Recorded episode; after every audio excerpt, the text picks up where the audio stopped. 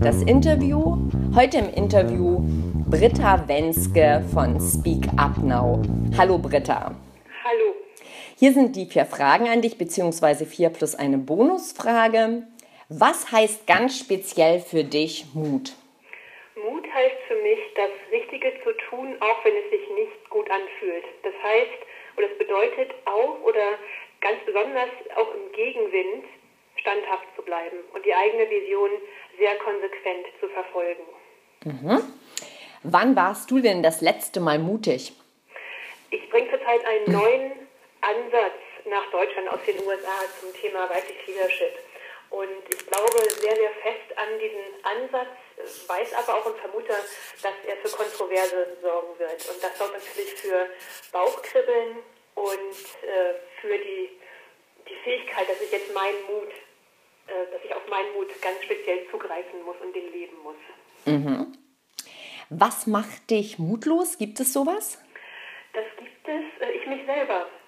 Wir sind ja selber unsere, oft unsere größten Kritiker und äh, ich mache mich selbst mutlos, indem ich manchmal meine Vision verliere und mich dann zu sehr auf die Reaktion von außen und von den anderen fokussiere und dem eine sehr, sehr große Bedeutung zumesse. Mhm. Ja, jetzt kommen wir zu deinem ganz speziellen Mutausbruch. ja.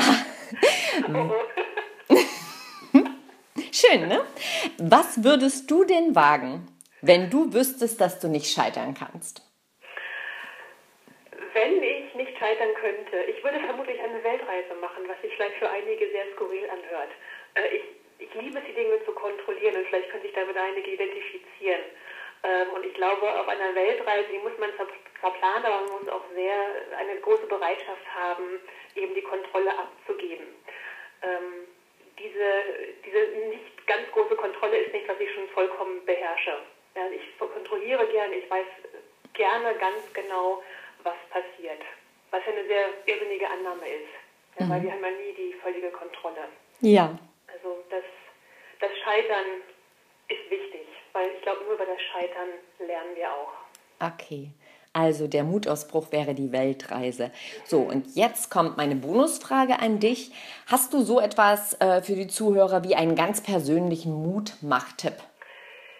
Immer wieder zur eigenen Vision verbinden. Also sich immer wieder die Frage stellen, was möchte ich in der Welt sehen und was möchte ich verkörpern.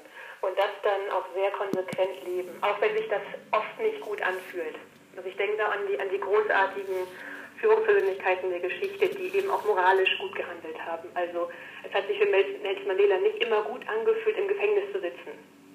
Ja, oder stellen Sie sich, äh, stellen sich Gandhi vor, der am Tag des großen Marsches gesagt hätte, oh nee, heute habe ich irgendwie, nee, heute fühle ich mich nicht so danach, ich mache das lieber morgen. Ja, das, das hat es nicht gegeben. Also die standen wirklich für etwas ein. Und ich glaube, die Frage, die, die ich mir immer stelle, ist, möchte ich ein bequemes Leben führen oder möchte ich ein bedeutsames Leben führen? Und wenn ich dann merke, oh, jetzt, jetzt bin ich nicht mutig, dann hilft mir die Frage oft, dann doch die richtige Entscheidung zu treffen. Ja, also immer wieder an seiner Vision bleiben. Genau. Ich sage ganz herzlich Danke an dich, Britta Wenske von Speak Up. Sehr gern geschehen.